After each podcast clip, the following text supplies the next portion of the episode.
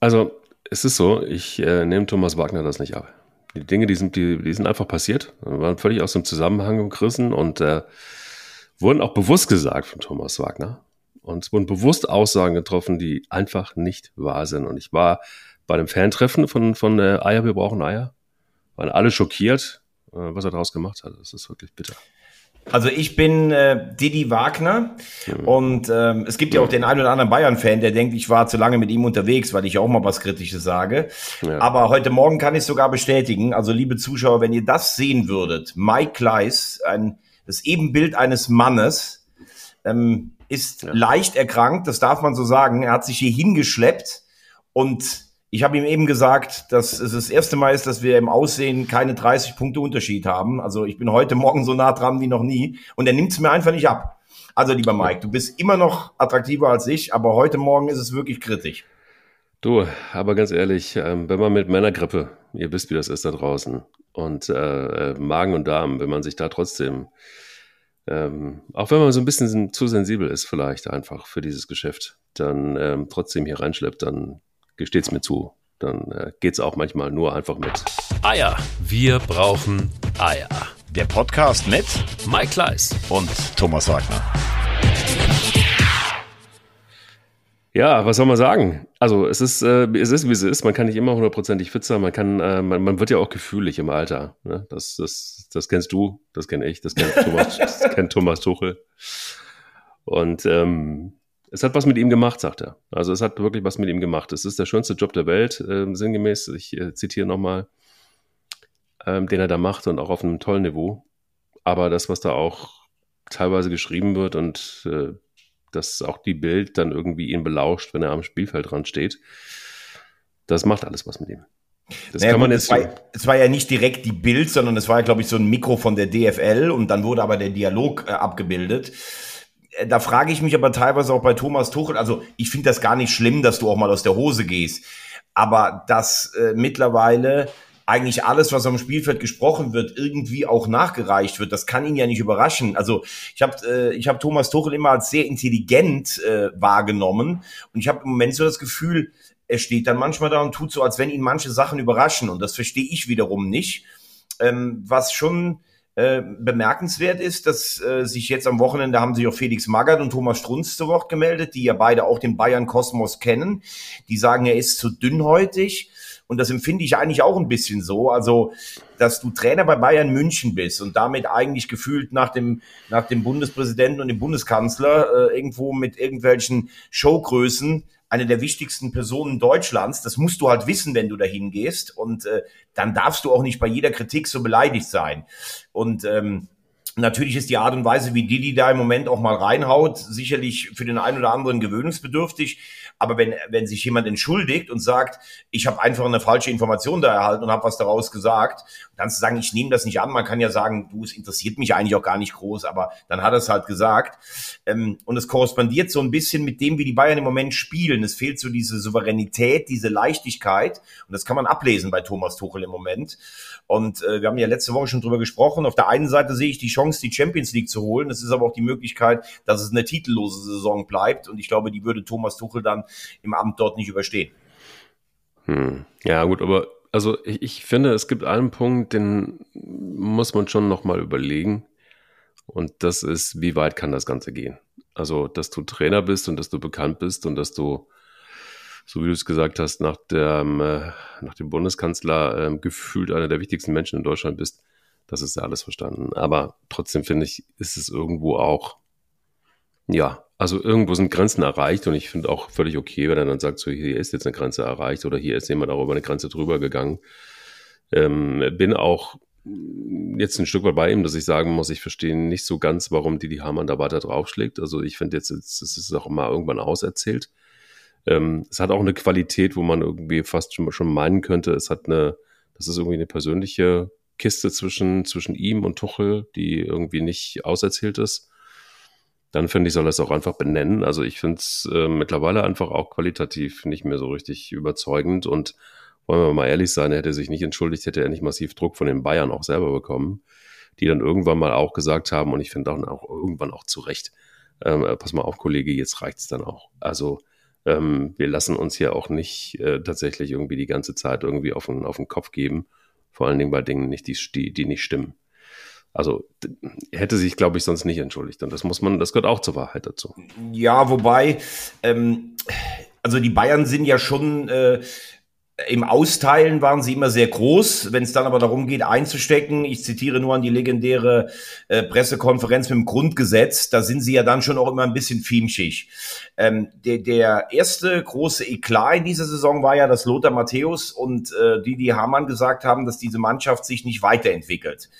Und da muss ich sagen, das ist eine sportliche Kritik, die ich für total gerechtfertigt halte. Und da hat er ja damals in der Pressekonferenz vor diesem Spiel völlig souverän reagiert und hat gesagt, ich sehe bei den beiden übrigens auch keine Weiterentwicklung als Experten. Das fand ich total äh, äh sympathisch und wirklich auch schlagfertig. Dann hat er nach dem total überzeugenden Sieg seiner Mannschaft in Dortmund, hat er ähm, hat er dann irgendwie so beleidigt und patzig reagiert. Da haben wir ja damals schon darüber gesprochen. Das fand ich irgendwie so ein bisschen befremdlich. Dann war ja jetzt ein bisschen, war ja jetzt ein bisschen Ruhe. Ähm, ich gebe dir recht in einem Punkt, dass man sagen muss, dass es bei Didi manchmal so ein bisschen aussieht, als wenn da noch eine, als wenn da eine persönliche Note drin ist. Ich weiß nicht, warum das so ist, äh, habe ich gar keine Ahnung. Ähm, aber wenn man sich die Sendung genau angesehen hat, dann hat Hamann zwei Sachen gesagt. Er hat gesagt, ich kann mich nicht auf ein Fantreffen setzen und kokettiere mit Spanien, weil dafür ist er zu intelligent. Das sehe ich auch so. Allerdings wurde er da relativ harmlos gefragt, ob er sich das grundsätzlich mal vorstellen genau. könnte. Und da bin ich dann bei Thomas Tuchel, das war falsch von Didi. Ich glaube nicht, dass der darauf reagiert, ob die Bayern sich beschweren. Nur er hat einfach eine falsche Aussage getätigt. Und wenn ich mich dann entschuldige, dann kann der Gegenüber sagen, ja, ist für mich okay oder sowas. Er kann natürlich auch sagen, ich nehme ihm das einfach nicht ab. Das kann er auch sagen. Aber im gesamten Kontext wirkt das schon unsouverän. Und die Bewertung, das ist das größte Missverständnis seit Jürgen Klinsmann, die also die steht einem Experten zu, das zu sagen. Wenn am Ende die Champions League gewinnt, dann kann Thomas Tuchel die die auslachen. Es kann aber auch sein, dass es keinen Titel gibt und dann wäre zumindestens die, die Dimension schon fast historisch.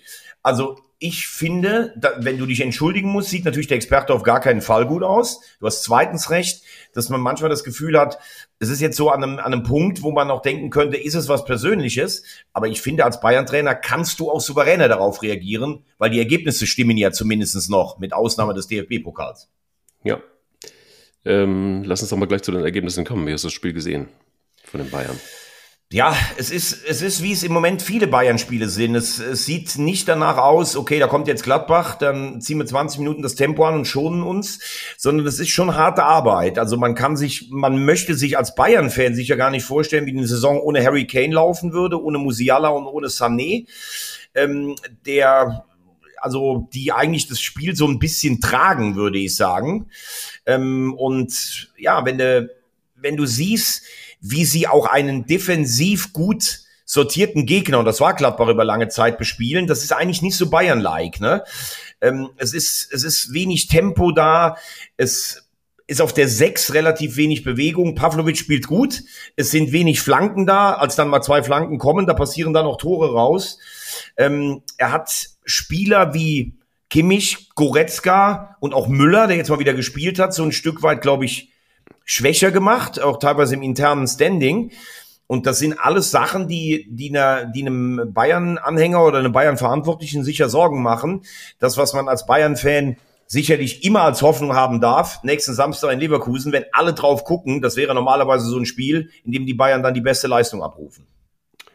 Ja, ähm, aber ist es so, dass ähm, die Mannschaften streckenweise auch sich besser auf die Bayern eingestellt haben? Oder ist es so, dass sie einfach wirklich noch nicht, hm, sicherlich bestimmt auch ein bisschen bedingt durch die ganzen Neueinkäufe, dass sie noch kein richtiges Team zusammengefunden haben? Also, dass es so, dass die Abstimmung noch nicht so hundertprozentig ähm, funktioniert? Oder ist es so, dass du sagen würdest, die Spiele, die sie gekauft haben, haben alle die Qualität, dass sie sich nahtlos da einreihen müssen? Also, ich gucke mal jetzt hier auf die Aufstellung vom Wochenende. Neuer ist ein Weltklasse-Torwart, obwohl er beim äh, äh, ersten Gegentor auch, äh, also beim Gegentor natürlich auch seine Aktien drin hat. Das sieht total unglücklich aus. Masraoui, ja, das ist jetzt sicherlich keine Weltklasse, aber das ist ein ganz solider Mann. Ich stelle mir die Frage, ob für Bouilly oder Bouilly, ähm, ob man dafür 30 Millionen zahlen muss. Das wirkt dann für mich doch schon nach argem Aktionismus, weil man im Sommer es halt äh, versäumt hat. Die Licht ist sicherlich zwischen internationaler und Weltklasse. Daher war in seiner besten Zeit englischer Nationalspieler. Der braucht sicher ein bisschen was, aber du siehst, er ist ein guter Organisator. Davis hat sich ja verletzt. Haben wir gesagt, vom Potenzial super, hängt aber total durch im Moment. Pavlovic macht's gut. Goretzka habe ich gerade eben schon angesprochen. Ähm, Müller war als Organisator da, Musiala, Sané, Kane, das ist dann das Dreieck. Das ist eine Mannschaft, die ist absolute Weltklasse und sicherlich mit zum besten äh, vom Besten in Europa. Und dass sie sich so mühen. Es gab auch früher ganz oft Heimspiele. Man hat ja schon in den 70er Jahren gesagt, Gladbach brilliert und die Bayern wickeln dann ab. Aber das war halt immer souverän. Und jetzt wirkt es teilweise halt einfach nicht souverän. Es ist sehr viel, die Ergebnisse stimmen. Trotzdem sind sehr viele Widrigkeiten gefühlt. Ähm, also ich glaube, dass man das so im Bayern-Kosmos nicht kennt. Und natürlich hat man eine gewisse enge Personaldecke. Äh, trotzdem, ich habe gerade die Namen vorgelesen. Also das ist ja immer noch, das ist ja outstanding, was da auf dem Platz steht. Deshalb bin ich eigentlich ein bisschen verwundert darüber. Jetzt haben wir aber alle geliefert, muss man sagen, da oben. Ne? Das, sind, äh, das ist wirklich eine, so eine Situation, wo die Bayern äh, sich einfach auch mal das erste Mal seit langer Zeit auch strecken müssen. Ähm, Leverkusen hat äh, schlicht und ergreifend einfach, ich würde mal sagen, einen soliden, guten Job gemacht gegen sehr, sehr, sehr ambitionierte und ähm, auch ähm, ja, Darmstädte, die wirklich gut drauf waren. Geile Stimmung, ich habe das äh, Spiel gesehen. Ähm, dennoch einfach eine Unterschiedsmannschaft. Dann hast du äh, Leipzig hat geliefert gegen Union. Ähm, wenn das dritte Tor noch gegeben worden wäre, wäre das garantiert wahrscheinlich das Tor des Jahres gewesen. Und ähm, ja, wen haben, wir, wen haben wir noch da oben drin? Naja, okay. Ja, gut, aber wenn, also lass uns doch erstmal, ich würde sagen, wir haben einen Meisterkampf zwischen Leverkusen und den Bayern. Ne? Und dann ja, haben wir zwischen, Stuttgart, ja, zwischen. Stuttgart Dortmund Klar. und Leipzig haben wir einen Dreikampf um zwei sichere Champions League Plätze. Wir haben das ja auch schon gesagt, es könnte ja sogar dieses Jahr Platz fünf reichen, wegen der Reform. Ähm, und dann gibt's dann auch schon äh, einen Cut zur Eintracht Frankfurt, kommen wir gleich auch noch drauf. Ähm, Gucken wir erstmal auf Leverkusen. Äh, Leverkusen ist zwei Punkte vor den Bayern und zwölf Punkte vor Stuttgart. Also es geht nur noch um die beiden da ganz oben. Und das hast du richtig gesagt. Ich äh, war ja am Samstag in Darmstadt. Ähm, sagen wir mal, eigentlich eine unangenehme Aufgabe, ein euphorisiertes Publikum, ein kampfstarker Gastgeber, ein schwieriger Boden. Ähm, das haben sie ganz souverän und seriös ausgespielt. Erste halbe Stunde, finde ich, hat Darmstadt das gut gemacht, hatte auch drei gute Torgelegenheiten. Mhm. Ähm, wir hatten uns ja vorher alle gefragt, spielt Chaka oder nicht, weil er hat ja Tat zum Beispiel in Augsburg geschont für das äh, Leipzig-Spiel. Und Chaka hat nachher bei mir im Mikro dann auch gesagt, ja, es gab einen Austausch unter der Woche. Er hat dem Trainer gesagt, ich schaffe das ohne gelbe Karte. Ich habe es trotzdem für ein kleines Risiko gehalten, weil du kannst auf so einem Platz auch einfach mal wegrutschen und rasierst jemanden weg und dann kriegst du halt eine gelbe Karte.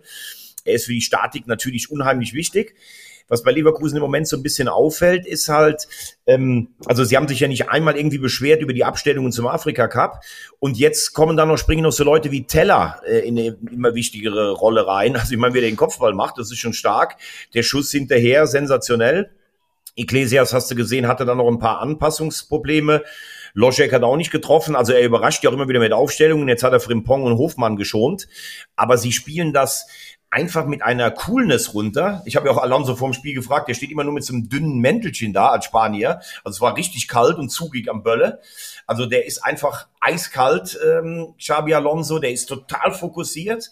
Finde, spricht auch mittlerweile wirklich anständiges Deutsch. Da haben wir ja vor, zu Beginn des Jahres, des letzten Jahres auch drüber gesprochen, ob das nicht, ob er sich damit einen Gefallen tut. Also ich meine, ich kann deutlich weniger Spanisch als umgekehrt, aber jetzt finde ich, sieht man auch, was für eine Idee dahinter steckt.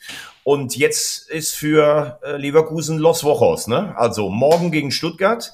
Das ist schon eminent wichtig, weil wenn du dieses Spiel gewinnst, hast du gefühlt schon eine Trophäe sicher im DFB-Pokal. Da würdest du zwar als Lautern-Fan sagen, da ist noch was davor, aber dann ist Leverkusen, also der Sieger des Spiels morgen Abend ist der absolute Top-Favorit im Pokal.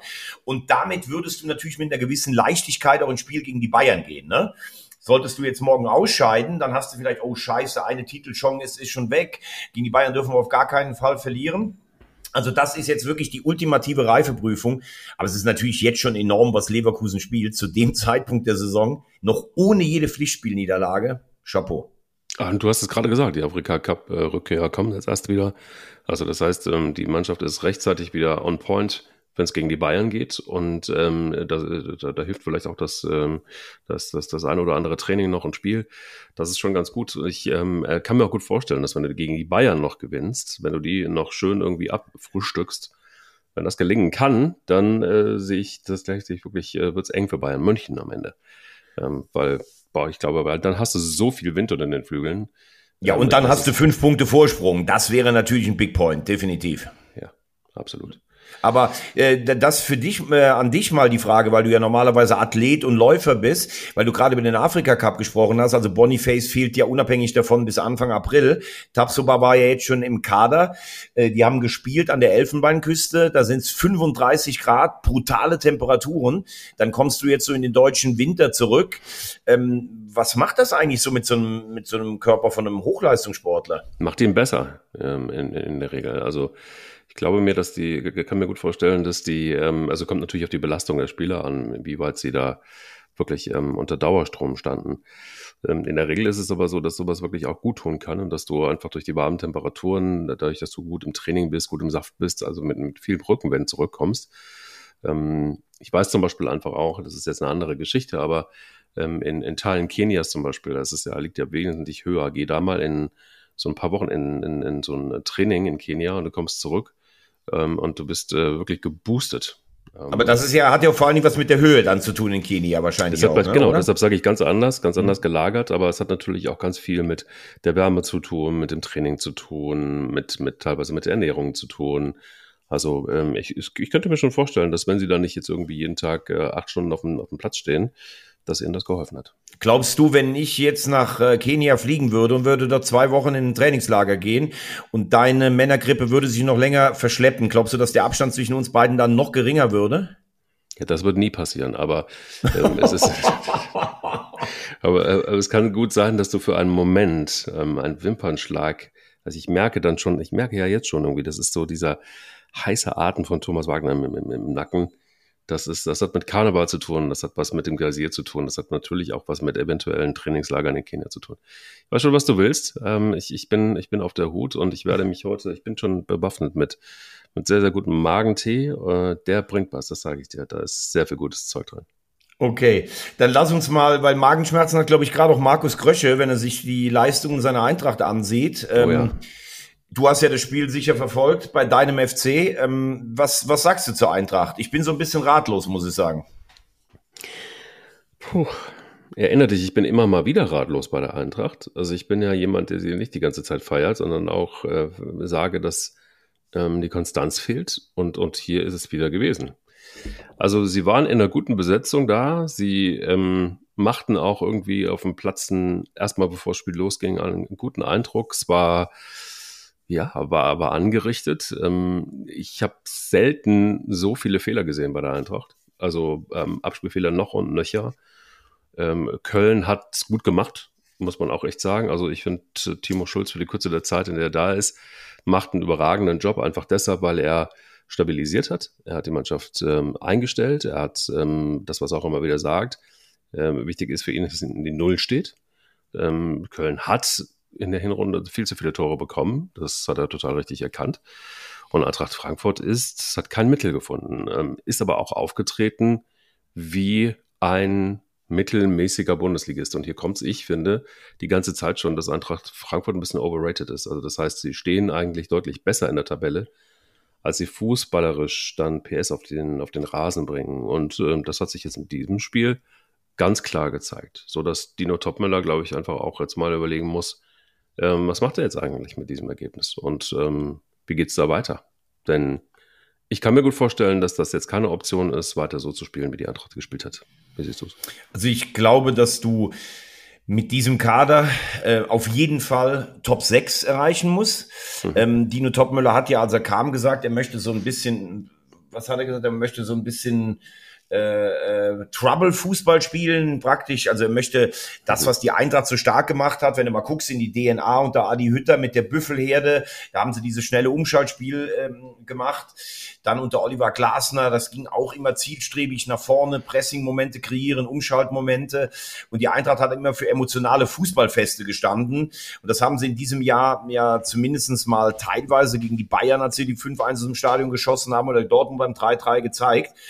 Aber die Erwartungen wachsen natürlich. Du hast jetzt Kalajdzic und Van de Beek geholt in, in der Winterpause. Du hast Ikitike äh, ge, äh, geholt aus, aus äh, Paris. Plus ähm, noch ähm, mit Bahuja, ein, ein junges Talent aus, aus Frankreich. Und ähm, da sind die Erwartungen schon groß. Also Europa soll in der DNA stehen. Man hat sicherlich ein bisschen einen Umbruch, den hat man auch eingepreist. Aber das am Samstag war ja von vorne bis hinten fehlerbehaftet, ideenlos. Wer die Eintracht so ein bisschen kennt, weiß ja, dass man immer von der Diva vom Rhein gesprochen hat. Früher diese großartige Mannschaft mit Bein und Möller und Jeboa, die haben ja auch irgendwo alles aus dem Stadion geschossen und sind dann freitagsabends nach Wattenscheid äh, gefahren oder nach Duisburg und haben da verloren. Das war immer schon so und jetzt haben sie den FC aufgebaut. Aber wenn man sich das Offensivpotenzial anschaut, was da auf dem Platz stand am Samstag mit Götze, mit Larsen, mit Ibimbe, mit Kalajdzic, mit Knauf und was dann rausgekommen ist, Giri noch dahinter, das ist eigentlich viel zu wenig. Und äh, ich glaube, dass wir jetzt auch langsam darüber sprechen, wo ist die Idee von Dino Topmüller? Du kannst ja als Trainer immer noch am Anfang sagen, ich muss die Mannschaft kennenlernen. Es war kein Mittelstürmer da, aber jetzt hast du mit, mit Kalajdzic einen, einen großen Mamusch kommt jetzt auch zurück, der ja letztes Jahr da reingesprungen ist. Und ähm, ja, die Ansprüche sind einfach gestiegen bei der Eintracht. Das, du musst Platz sechs auf jeden Fall erreichen. Und für meine Begriffe erwartet man dort auch sicherlich mindestens Halbfinale oder besser Finale in der Conference League. Ähm, also Markus Kröscher, auch wenn du ihn nach dem Spiel gehört hast, der war schon richtig bedient und er macht das ja immer sehr bedächtig. Aber das ist nicht die Eintracht, die er sehen will. Definitiv nicht. Ja, das Interview habe ich auch gesehen und ähm, fand ihn aber gut, weil er es einfach nicht runtergespielt hat, sondern ähm, hat es ganz klar äh, benannt. Ähm, in der Konferenz habe ich dann in der Pressekonferenz fand ich Dino Topmüller ein bisschen schräg, ehrlicherweise. Er hatte wirklich immer noch das Gefühl, dass er, dass Eintracht Frankfurt so die bessere Mannschaft war, so der Eindruck entstand. Ähm, und äh, dass man sich da zwei Tore eingefangen hat, die mehr oder weniger nur wegen also die erste, das erste vor allen Dingen wegen einer roten Karte passiert ist. Das war die Folge oder die nächste Szene nach der roten Karte oder gelb-roten Karte, um, um präzise zu sein. Ähm, aber ich fand, das äh, war ja alles, alles auch her herbeigezwungen. Also ich fand genau eben diese gelb-rote Karte war ja nicht die Folge von irgendwas, sondern äh, da ist einfach, ähm, ich glaube, Alidu was, ähm, tatsächlich auch in die Nähe des Strafraums gekommen und ist einfach festgehalten worden, so bevor er dann das nächste Mal knipst. Ähm, und dann hat er halt eben geknipst, nachdem es den Freistoß gab. Also es ist, es ist irgendwie alles ein bisschen, bisschen weird gewesen. Am Ende des Tages hilft es dem ersten FC Köln, glaube ich, mehr als der Eintracht. Und, ja, da, ähm, okay, das ist bei einem Sieg dann meistens so, ne? Ja, ja, absolut.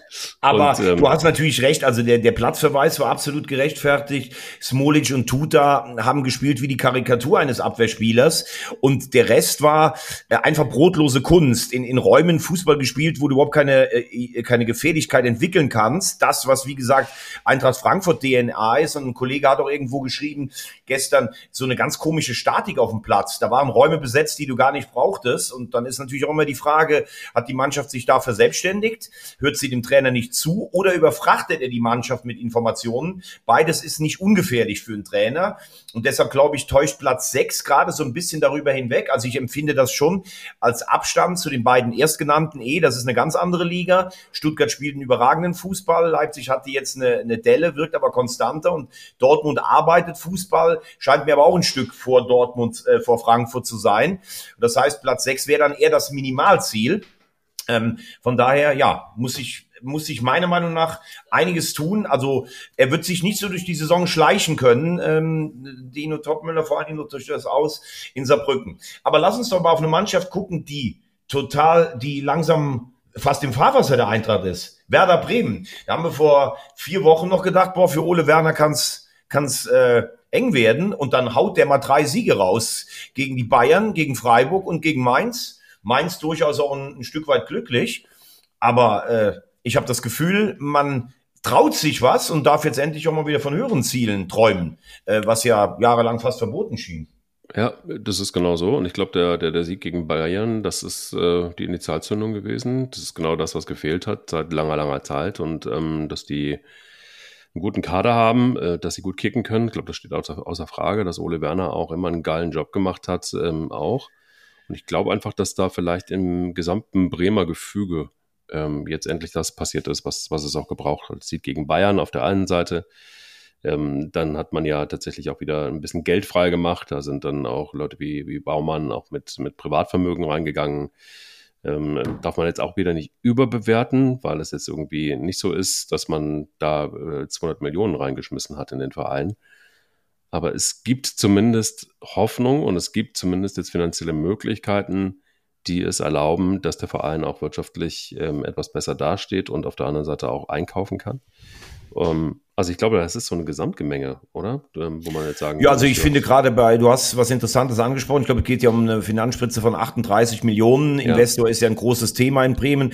Ähm, ich habe mich damit jetzt nicht auseinandergesetzt äh, in, en Detail, aber wenn jemand wie Frank Baumann, den ich als sehr soliden, seriösen ähm, Mann in diesem Geschäft kennengelernt habe, wenn der sich mit privatem Vermögen daran beteiligt, dann würde mir das äh, äh als Werder-Fan, ich bin ja 100 Kilometer weiter nördlich beheimatet, würde mir aber da ein gutes Gefühl geben, einfach, muss ich sagen. Und wenn ich jetzt sehe, wir haben lange kritisiert oder ich habe gesagt, ich verstehe gar nicht diese, diese Zurückhaltung und Ideenlosigkeit bei Werder.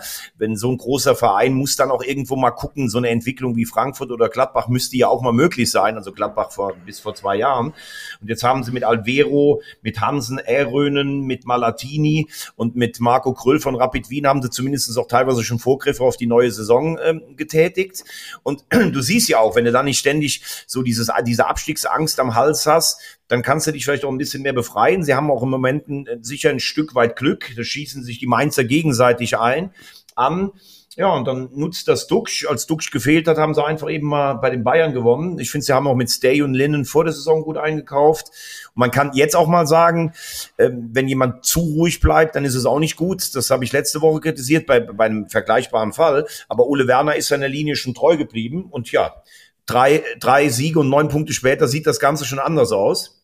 Deshalb ruhiges Fahrwasser für Werder. Und dürfen wir natürlich auch mal sagen, das darf ich natürlich auch als Rothosen-Fan sagen, 125 Jahre Werder. Herzlichen Glückwunsch. Ich wünsche mir das noch Derby mal wieder in Liga 1. Ein großer deutscher Verein, Europapokalsieger und deutscher Meister und Pokalsieger, feiert Geburtstag. Schöne Grüße an die Weser. Absolut. Ähm, was wir aber auch noch mal so, so, ein bisschen kritisch beäugen müssen, ist das, was äh, Mainz 05 angeht, genau im Direktvergleich verloren gegen Bremen. Ähm, das war ja kein schlechtes Spiel von Mainz. Und das ist das, was mich so ein bisschen irritiert. Ähm, es ist so, dass Mainz einen guten Kader hat, sie spielen guten Fußball, aber sie treffen das Tor nicht. Was ist da los? Ja, das ist, ähm, das ist sehr gut analysiert, weil ich glaube, das Problem so widerspiegelt von Mainz gerade im Moment. Also sie spielen nicht grottenschlecht. Sie spielen eigentlich sogar nach allen Parametern gut. Jan Sievert als neuer Trainer hat die Abwehr stabilisiert, aber sie sind nach vorne so unfassbar harmlos und sie gewinnen halt einfach nicht. Er hat zum Einstand gewonnen, damals als er noch Interimstrainer war, gegen, ähm, gegen Leipzig war das damals. Da haben sie das Spiel gewonnen und ähm, seitdem passiert halt wenig. Ob die Mannschaft jetzt so richtig so stark ist, ich glaube, sie war für den Svensson-Fußball eigentlich gut äh, zusammengestellt. Sie haben ein paar ganz gute Einzelspieler auch mit Wittmer, mit Vandenberg, mit Berero, mit Kraus, Burkhardt, der nach einer langen Verletzung zurückkommt, Onisivo. Aber was ich so ein bisschen besorgniserregend finde, ist das, was Christian Heidel gesagt hat. Auch unter der Woche hat er ja versucht, mit so einer Ruckrede alle mal wieder so ein bisschen aufzuwecken. Ne? Wir brauchen wieder Mainzer Tugenden. Wir müssen das ans ganze Stadt wehren. Und Spiel haben alle gesagt, ja, es waren 100 Prozent. Aber du hast auch gehört, dass viele gesagt haben, vielleicht müssen wir über die 100 auch drüber hinweggehen. Und du weißt, was ich damit meine. Damit sollst du jetzt keine Leute aus dem Stadion treten, aber mal, mal mit der Intensität, dass du das Gefühl hast, also die sind über ihre Schmerzgrenze drüber gegangen. Und ja, im Moment siehst du es nicht. Ähm, Jan Sievert ähm, hat ja seine ersten oder seine seine Schritte auch als Fußballer beim TuS Mayen gemacht, also in meiner in meiner Gegend. Ähm, Beobachter, die da sind, sagen, im Tagesgeschäft kannst du ihm gar nichts vorwerfen. Das ist ein seriöses Training, das ist gut vorbereitet und sowas. Aber er ist natürlich auch eher so ein ruhigerer Typ. Er hat ja auch lange sich dagegen gewehrt, Ambitionen überhaupt öffentlich kundzutun. Und ich habe so den Eindruck, auch bei, bei nur 14 erzielten Toren, damit ist man genauso harmlos wie der FC, der am Wochenende das aufpoliert hat, Mainz als Fußballstandort wirkt gerade im Moment so fast so ein bisschen ausgelaugt. Weißt du, was ich meine? Mhm. Ja, ja ähm, diese, diese emotionalen Jahre unter Klopp, der es erst zu einer Fußballstadt gemacht hat, dann so ein gewisses Auf und Ab, auch mal im Europapokal gespielt, dann diese fulminante Rettung unter Bo Svensson vor drei Jahren, wo man schon dachte, boah, das ist der nächste Klopp oder Tuchel, wird er vielleicht auch. Und jetzt steht man da mit einer ordentlichen Mannschaft, mit so einem typischen Mainzer Fußball, aber man kriegt es überhaupt nicht auf die Wiese. Und ich glaube, wenn äh, Sievert gegen Union Berlin verliert, das ist jetzt am Mittwoch das Nachholspiel, dann wird Mainz ganz dringend über einen erneuten Trainerwechsel nachdenken, was irgendwie schade wäre, aber wie gesagt, man kann ihm wenig vorwerfen, aber als Verein musst du ja dann handeln. Da musst du wahrscheinlich dann wirklich auf so einen branchenüblichen Feuerwehrmann zurückgehen. Ah, okay. Du glaubst also, dass es dann keine Langzeitlösung wird, sondern dann, äh, dann, dann ist es dann doch wieder Labadia, Felix Magath, äh, you name it.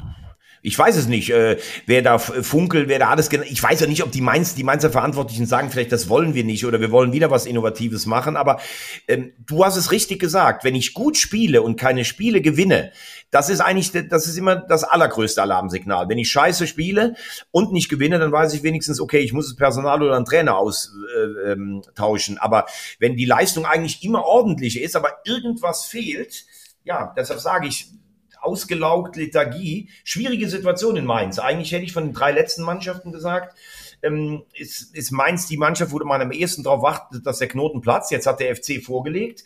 Sollte Union nicht bei Mainz gewinnen, jetzt das Nachholspiel, dann darf der FC vielleicht sogar von Platz 15 träumen. Ja. Ähm, weil mit den Spielen mit Hoffenheim und, äh, und Werder warten jetzt gefühlt zwei Aufgaben, wo du was machen kannst.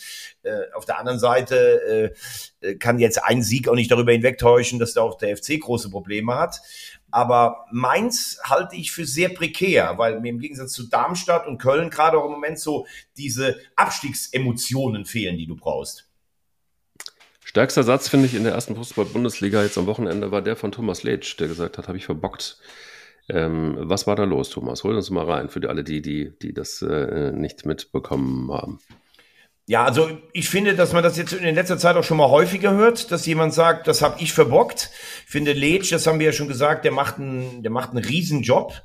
Ähm, ich glaube, es ging da dabei, ähm, dass er die Auswechslungen, dass das ja. falsche Signale für seine Mannschaft waren. Ne? Ja. Also der VfL Bochum ist siebenmal hintereinander unbesiegt, das darf man jetzt auch mal ganz kurz äh, sagen. Sie haben ähm, richtig das Spiel dominiert, sie waren aktiver, sie waren aggressiver als ähm, der ähm, als der FC Augsburg, haben nachher aber dann, ja, er hat gesagt, ich habe falsch gewechselt, falsches Signal gegeben, vielleicht hat die Mannschaft sich da noch ein bisschen zurückgezogen. Auf der anderen Seite darf man jetzt auch nicht vergessen, Bochum hat in den letzten Wochen zweimal ganz spät einen Ausgleich bekommen. Das schleicht dir dann noch in deinen Kopf rein, wenn du halt zu Hause führst.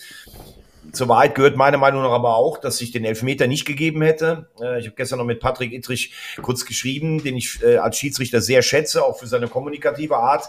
Das ist für mich einfach kein Elfmeter, auch wenn er mir sagt, dass du mit mit Abknien und wenn du dann so reingehst, dann musst du damit rechnen, wenn der Arm dann, ich halte es trotzdem für eine normale Abwehrbewegung. Ich weiß aber auch, dass die Handregelung im Moment so ist, dass das sicherlich dadurch gedeckelt ist.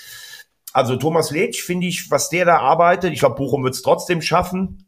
Ähm, obwohl mit dem Sieg des FCs natürlich plötzlich dann aus neun Punkten Vorsprung nur noch sechs Punkte Vorsprung dann da sind.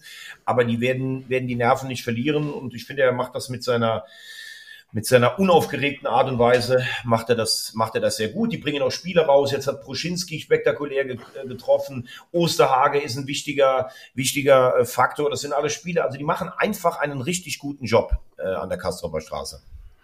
Das ist interessant. Das, das Telefonbuch von Thomas Wagner möchte ich gerne haben, sodass du hinterher nochmal mit Schiri anrufen kannst oder, oder WhatsAppen kannst und dann sagst, sag mal, geht's noch? Was ist denn mit dir los? Also, Ach so, ne, wir, ach, ich, ich kenne den ja, weil der bei Magenta bei uns äh, bei den EM- und WM-Übertragungen der Schiedsrichter-Experte ähm, ja, ist. Ja, und dann, dann schreiben wir ab und zu mal. Ne? Er, er ähm, foppt mich dann ab und zu, er ist ja aus Hamburg, wenn ich nicht zufrieden bin mit irgendwelchen äh, Leistungen oder Ergebnissen des HSV und ich äh, schreibe ihm dann, ob er irgendwie eine neue Frisur hat oder was denn das jetzt wieder gewesen ist. Also wie gesagt, ähm, ich finde, er ist ein sehr, sehr guter Schiedsrichter. Den Elfmeter hätte ich nicht gegeben äh, kann aber natürlich trotzdem auch nicht darüber hinwegtäuschen, dass es extrem bitter ist, weil Bochum vorher die Chancen hatte, den Sack zuzumachen, sich dann hinten reindrängen lässt, dann noch so einen Elfmeter kriegt. Also das sind natürlich zwei Punkte, die dir wehtun, aber die werden das in ihrer Maloche Art und Weise ab, äh, abstreifen. Gibt es noch was zu sagen zur ersten Liga? Sonst würde ich mich gerne mit dir auf die zweite Liga konzentrieren. Ja. Ähm, ja, außer dass ich dir natürlich gerne, dass ich dir natürlich trotzdem, du hast es ja, wir haben es ja mehrmals schon begleitet. Also Glückwunsch, das war ein, ein starkes Zeichen vom FC. Also ihr habt euch zurückgemeldet, du hast es eben gesagt, unter Timo Schulz ähm, ist da einiges Gute entstanden. Jetzt abhaken und weitermachen. Gehen wir in die zweite Liga. Gut. Gehen wir in die zweite Liga und für mich besonders bitter, lass uns da anfangen, ist das Ergebnis in Elbersberg. Ähm, der erste FC Kaiserslautern, obwohl er im Pokal eine Runde weiter ist verliert in Elbersberg 2 zu 1. Und da muss man sich jetzt, glaube ich, wirklich die Frage stellen, wie geht es da weiter? Äh, darf ich das zitieren aus unserer ähm, WhatsApp-Gruppe, die ja immer noch nicht gehackt worden ist, ja. ähm, dass du mir irgendwie am Mittwochabend irgendwas geschrieben hast von äh, Betze ist wieder da, Pokalsieger und sowas. Ich sehe jetzt gerade auch übrigens, wenn der Betze jetzt ins Gespräch kommt, bei dir kommt langsam die Farbe wieder ins Gesicht zurück. Ein bisschen, äh, ja, ja, rot. Ein bisschen roter wird, das ist ein bisschen frischer wird. Es ist Farbe. so ein bisschen Lebenselixier, ne? Ja, ähm, ich finde, dass sie in, in, in ich habe mir das Spiel nur in der Zusammenfassung angesehen. Das war jetzt ähm, kein desaströser Auftritt in Elversberg, also nicht vergleichbar mit zum Beispiel der Niederlage kurz vor Weihnachten in, in, in Braunschweig. Elversberg ist ähm, ich glaube, das haben schon viele erlebt, äh, so eine total positive Überraschung. Die hatten jetzt auch einen Negativtrend, nur ein Unentschieden in fünf Spielen, also auch wichtig für Elversberg, um nicht unten rein zu rutschen, aber die machen das halt total unaufgeregt auf ihre eigene Art und Weise. Da haben ja auch schon andere Mannschaften verloren. Ähm, ich habe so das Gefühl, dass Kramotzis so eine gewisse Formation gefunden hat. Ich fand den Auftritt in Berlin im Pokal schon echt bockstark. Ähm, du gehst früh in Führung, du spielst das souverän runter. Man hat ja nie das Gefühl, dass jetzt nochmal ein Ruck irgendwie da durchgeht, äh, durch, ähm, durch äh, äh die, die Berliner Mannschaft und auch durch, äh, durch Stadion insgesamt. Wichtig natürlich aus finanziellen Gründen für den Verein. Und du hast natürlich vorne jetzt mit Ache, Tachi und Ritter hast du echt eigentlich eine gute Achse. Aber sie kriegen halt im Moment auch relativ viele Gegentore. Das war ja eigentlich immer so ein bisschen lauterer Stärke, sehr kampfstark, dass du halt nicht so viel reinbekommst. Und ähm, man muss natürlich auch festhalten, dass von der Mannschaft, die aufgestiegen ist und letztes Jahr so spektakulär die zweite Liga gehalten hat, ist nicht mehr viel da. Du hast mit Touré und Elvedi und Kral neue Leute in der Defensive, Puchac, Karloc, Raschel, Ronstadt. Das ist ja völlig neu formiert. Also dieser, dieser Geist, auch den diese Aufstiegsmannschaft hatte, ne, um, oder, oder beziehungsweise die letztes Jahr gespielt haben, mit Lute im Tor, mit Kraus und Tomiak, dann weiter nach vorne, da hat auch noch ein Zuck eine Rolle gespielt und ein Herrscher eine Rolle gespielt. Das ist ja alles nicht mehr so da. Es ist ein XXXXXL-Umbruch. Und wenn du auf die Tabelle guckst, ist das echt richtig kritisch. Jetzt hast du noch Pokalträume im Hinterkopf. Viele träumen ja schon von einem Halbfinale gegen Saarbrücke ähm, also der, der Abstiegskampf, dadurch auch, dass Braunschweig da ist, dadurch, dass Rostock sich wehrt, äh, Schalke hat jetzt ein Signal gesetzt. Mein lieber Mann, das ist schon eine prekäre Situation, obwohl ich finde, dass leistungsmäßig in den letzten drei Spielen mit Schalke, mit dem Pokalspiel und mit Elversberg der FCK schon die Kurve bekommen hat. Ja, das hatte, aber trotzdem ist es ja ähm, ganz klar, dass du da jetzt das Problem hast, dass es hinten so scheiße eng ist, ähm, weil du hast einfach Eintracht Braunschweig, die sich gefangen haben mit 20 Punkten, Hansa Rostock mit 20 Punkten und dann kommt der FCK schon auf 15 mit 21. Und Schalke ja, dann hast Schalke 23. mit 23, Magdeburg ja. einen Punkt mehr. Ich würde auch noch Wien natürlich in die Verlosung nehmen mit 26. Auch die Hertha hat zu Beginn der Rückrunde davon gesprochen, oben nochmal angreifen zu wollen. Jetzt sind die Pokalträume ausgeträumt. Du hast diesen emotionalen Ballast auch durch den äh, Tod von Kai Bernstein und ähm, ich glaube, die müssen auch nach unten gucken, damit du nicht in so ein Fahrwasser reinbekommst. Ich würde sagen, so ab Nürnberg, Elversberg, Karlsruhe, das sind schon 28 Punkte, da kann man eher so einen, so einen Strich ziehen. Was da für etablierte Namen unten da dabei sind, ne? Und ähm, Osnabrück befürchte ich, von denen müssen wir uns verabschieden. Aber wie du sagst, da sich Braunschweig wehrt und auch Rostock, hast du natürlich an, an Orten wie Kaiserslautern und Schalke einen enormen Druck. Schalke spielt nächste Woche in Kiel und Lautern am Samstagabend im, im Topspiel gegen Paderborn. Das ist für mich fast schon so, um das Ganze zu, zu befrieden, brauchst du jetzt auch eine Serie von Heimsiegen. Das hat der FCK eigentlich in seiner Historie immer geschafft, wenn es ganz eng wurde. Das ist enorm wichtig. Aber lass uns doch mal ganz kurz noch auf Elversberg gucken. Was ist da passiert? Also ich meine, sie hatten einen leichten Downer. Jetzt sind sie mit dem Sieg wieder komplett mit bei der Musik im Mittelfeld. Ähm, äh, punktgleich mit dem, mit dem KSC, punktgleich mit dem ersten FC Nürnberg, also zwei Traditionsmannschaften zumindest in der zweiten Bundesliga. Ähm, wie kommt das zustande? Einfach gute Arbeit, äh, einfach ein guter Trainer mit, mit Horst Steffen, der sein System durchgeht. Ich glaube auch viele Mannschaften, die nach Elversberg fahren, wenn du dieses kleine, nette Stadion da siehst, das ist halt, wenn du nach Schalke fährst oder nach Lautern äh, oder zum HSV, dann, dann sind alle grell, weil sie denken, boah, das sieht hier nach großem Fußball aus. Das ist eher so, da hat den Charme einer ehemaligen Bezirkssportanlage. Also nochmal, ich finde, dass die Arbeit in Elversberg nicht hoch genug zu einzuschätzen ist. Und das ist überhaupt kein Bashing dieses Stadions, sondern das ist der Standort. Ich glaube, dass einfach viele das immer noch unterschätzen im ersten Jahr. Und äh, sie haben viele Spieler auch dabei, die letztes Jahr schon praktisch den Durchmarsch von der Regionalliga angefangen haben. Sie sind unaufgeregt, sie haben keine Boulevardpresse vor Ort, es gibt keine ehemaligen, die alles besser wissen. Und sie machen es einfach richtig gut. Äh, in der, ja, das ist ja auch immer so, weißt du ja, ne? wenn es schlecht läuft, kommen dann die Alten, die irgendwann mal was gewonnen haben aus der Ecke. Aber früher war doch alles besser, haben wir ja auch immer erzählt. Früher, Wahnsinn, äh, um Wahnsinn, Wahnsinn, ja. Ja, ne? Also das macht es einfach gut und Elversberg wird eine ganz sorgenfreie Saison spielen und darf sich auf, äh, auf das zweite Jahr fragen. Ich hätte noch eine Frage an dich, hm. weil mich manchmal Fabian Hürzeler so ein bisschen an dich erinnert, wenn er da mit seinen Handschuhen kommt, immer ist die Frisur ist so gut. Da, ähm, hm. also erstmal muss man ja sagen, das Spiel gegen Fürth war ein, ein Ausrufezeichen ähm, weil für, für Pauli auch einiges geplatzt ist an Träumen mit dem Spiel gegen Düsseldorf. Und dann das Spiel zu gewinnen, nachdem Fürth zurückkommt, ist schon, ja, ist schon eine, eine Duftmarke im Aufstiegsrennen. Aber Hürzeler galt ja immer so als smarter Aufsteiger. Jetzt war er gesperrt in der Liga, da kommt er zurück, fliegt er im Pokal wieder auf die Tribüne. Es gibt die Frage, neuer Vertrag oder nicht mit Ausstiegsklausel. Also er war ja so am Anfang Everybody's Darling, aber manchmal benimmt er sich in der Außenlinie auch so wie ein offenes Höschen, ne? Das passiert uns schon mal, wenn wir Handschuhe tragen, wenn wir das Gel richtig ähm, ähm, ähm, äh, zur Seite gestrichen haben an der richtigen Stelle. Dann ist es einfach so, dass wir manchmal so ein bisschen ausrasten. Und ähm, wenn dann noch das ein oder andere Schreichen dazu kommt, irgendwie so, hahaha, wie toll. So, dann was willst du machen? Dann, dann bist du halt einfach auch ein bisschen angezündet. Und äh, wer will es ihm verdenken? Das ist ein junger Mann, das ist ein gut aussehender junger Mann. Der, das musste natürlich jetzt wieder kommen. Ja, ähm, der, der einfach auch einen guten Job macht, das darf man auch nicht vergessen. Man hat das jetzt auch gesehen. Und ähm, ja, dann muss er vielleicht jetzt einfach mal lernen, dass Eier, wir brauchen Eier, nicht unbedingt darauf baut, immer eine große Klappe zu haben, sondern dass das damit zu tun hat, dass man über Jahre hinweg einen guten Job macht und wenn man beim ersten Job dann gleich ausrastet, ist das natürlich gefährlich. Da gibt es den einen oder anderen, der schlimmes Lehrgeld bezahlen musste.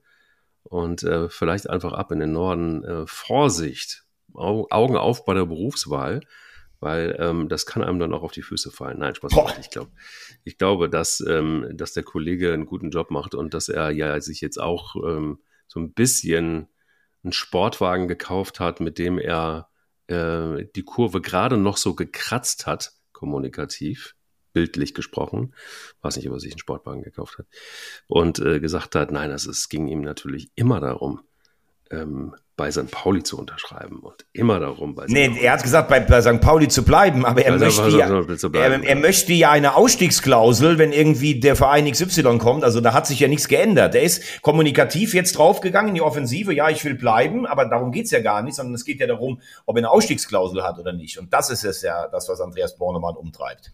Ja, aber ja. du, er ist, er führt die Tabelle an. Alles gut. Absolut. Und äh, Absolut. wir wissen auch beide, wie das. Es gibt, es gibt durchaus äh, den einen oder anderen. Äh, ich habe eine WhatsApp gelesen, St. Pauli ist durch. Habe ich gehört schon von jemandem hier in unserer Gruppe. Ist das so? Ja. Hm. Ja, also ich habe es nicht geschrieben, aber gut. Aber auf jeden Fall können wir festhalten, dass St. Pauli die besten Aussichten hat im Moment aufzusteigen. Lass uns noch tippen. Pokal ja. haben wir letzte Woche vergessen. Ähm, ja, ähm, wollen wir nicht noch vorher den HSV feiern? Wolltest du gar nicht. Na gut, okay, dann. Also es war, das war ein wichtiger Auswärtssieg. Ähm, ich dachte, was ist jetzt los? Nö, müssen wir ja gar nicht feiern, weil du hast ja gegen Karlsruhe so scheiße gespielt. Das war jetzt dringend notwendig zu gewinnen. Okay. Ähm, Tim Walter hat gefühlt sieben Leben irgendwie. Ähm, mhm. Die Mannschaft hat es hinten ordentlicher gemacht, obwohl mich das Gegentor von Rese schon wieder auf den Baum gebracht hat. Ähm, und dass man hinten raus die letzten vier, fünf Minuten keinen Ball halten kann oder mal Richtung Eckfahne läuft. Sieg war einfach wichtig, weil die Konkurrenz nicht gewonnen hat. Munter putzen weiter, man braucht nicht groß zu feiern. Du, dann, dann ist alles gesagt. Ähm, ja, alles gesagt. Ja, Alle, so. Einfach alles gesagt. Habe ich schon wieder Puls. Also, Pokalspiel. Jetzt, morgen Abend, Leverkusen gegen Stuttgart. Puh. Puh. Oh Mann. Das, ähm, das ist, das wird eine ganz schlimme Kiste, glaube ich. Also, das wird äh, äh, ein Gemetzel und am Ende und am Ende wird's, tja, wird's Leverkusen machen. Aber es wird knapp. Also ich glaube, es wird so ein 3-2. Also ich sage äh, 4-2 nach Verlängerung für Leverkusen. Mhm. Äh, Verlängerung würde sicher die Bayern freuen, äh, weil dann Leverkusen noch ein paar Körner lässt. Ich halte den VfB im Moment für richtig stark, also Undaf auch und sowas. Also ich glaube, es wird auf jeden Fall ein Fußballspektakel, aber am Ende 4-2 für Leverkusen. Da komme ich zu Sabrigge gegen, gegen Borussia Mönchengladbach. Ich sage im Elfmeterschießen für Gladbach. Nein. Äh, tut mir leid, aber welche? Braucht mir nicht leid zu tun, ich, ich mag das Saarbrücken. Da habe ich noch ein Herz in Saarbrücke. Ähm, das, das kann ich nicht, das kann ich nicht. Das wird äh, ein Elfmeterschießen. Und ähm, am Ende 5-4. Aber dann Elfmeterschießen also für den ersten FC Saarbrücken. Genau. Ja, und ich sage im Elfmeterschießen für Gladbach. Aber wir sind uns einig, dass das, wahrscheinlich ist der, ist der Boden wieder tief. Das ist so diese Flutlichtnächte, diese Magie in Saarbrücken. Und wenn ich jetzt gerade deine Augen sehe, dann sehe ich, dass du am liebsten am Mittwochabend in Saarbrücken wärst. Ajo, welche? Klar. Ich glaube, da würdest du dann noch ein paar Karlsberg noch trinken. Ja, oder ein paar Stuppis, mal gucken. Aber ja, das ist, ja. aber, aber Fakt ist, ich meine, der Ludwigspark ist halt einfach auch ähm, etwas antiquiert inzwischen und ja, aber sie haben ihn ja renoviert. Also wenn da hinten noch die Kuhwiesen weg wären, ne? Aber ja, ja, ja, aber es hatte immer noch so ein bisschen den Charme von, äh, ja, von da riecht's immer noch nach Kohle und Untertage und da ist der Spirit ist immer noch da. Ähm, ich, ich, ich, ich feiere es hart. Ich bin auch gespannt. Also ich glaube, das wird kein kein einfacher äh, Weg für Borussia Mönchengladbach. Vor allem, die nehmen jetzt gerade verloren wieder ähm, gegen die Bayern, müssen sie erstmal schütteln. Ähm, dann könnte ich mir vorstellen, dann gibt es noch so ein bisschen so einen Wahnsinn. Weißt du, worauf ich mich am meisten freue bei dem Spiel? Ohne Scheiß. Auf Rocco Reitz. ja, gut, das haben wir ja schon besprochen. Der Name ist einfach nur geil. Immer nur, wenn der schon vorgelesen wird. Ist er eigentlich, hat der jetzt das Dschungelcamp gewonnen eigentlich? Dschungelcamp, da kann ich nicht mitreden. Gucke ich mir nicht an. Ja, gucke ich mir nicht an. Aber es ist, äh, doch, Lucy hat gewonnen. Lucy.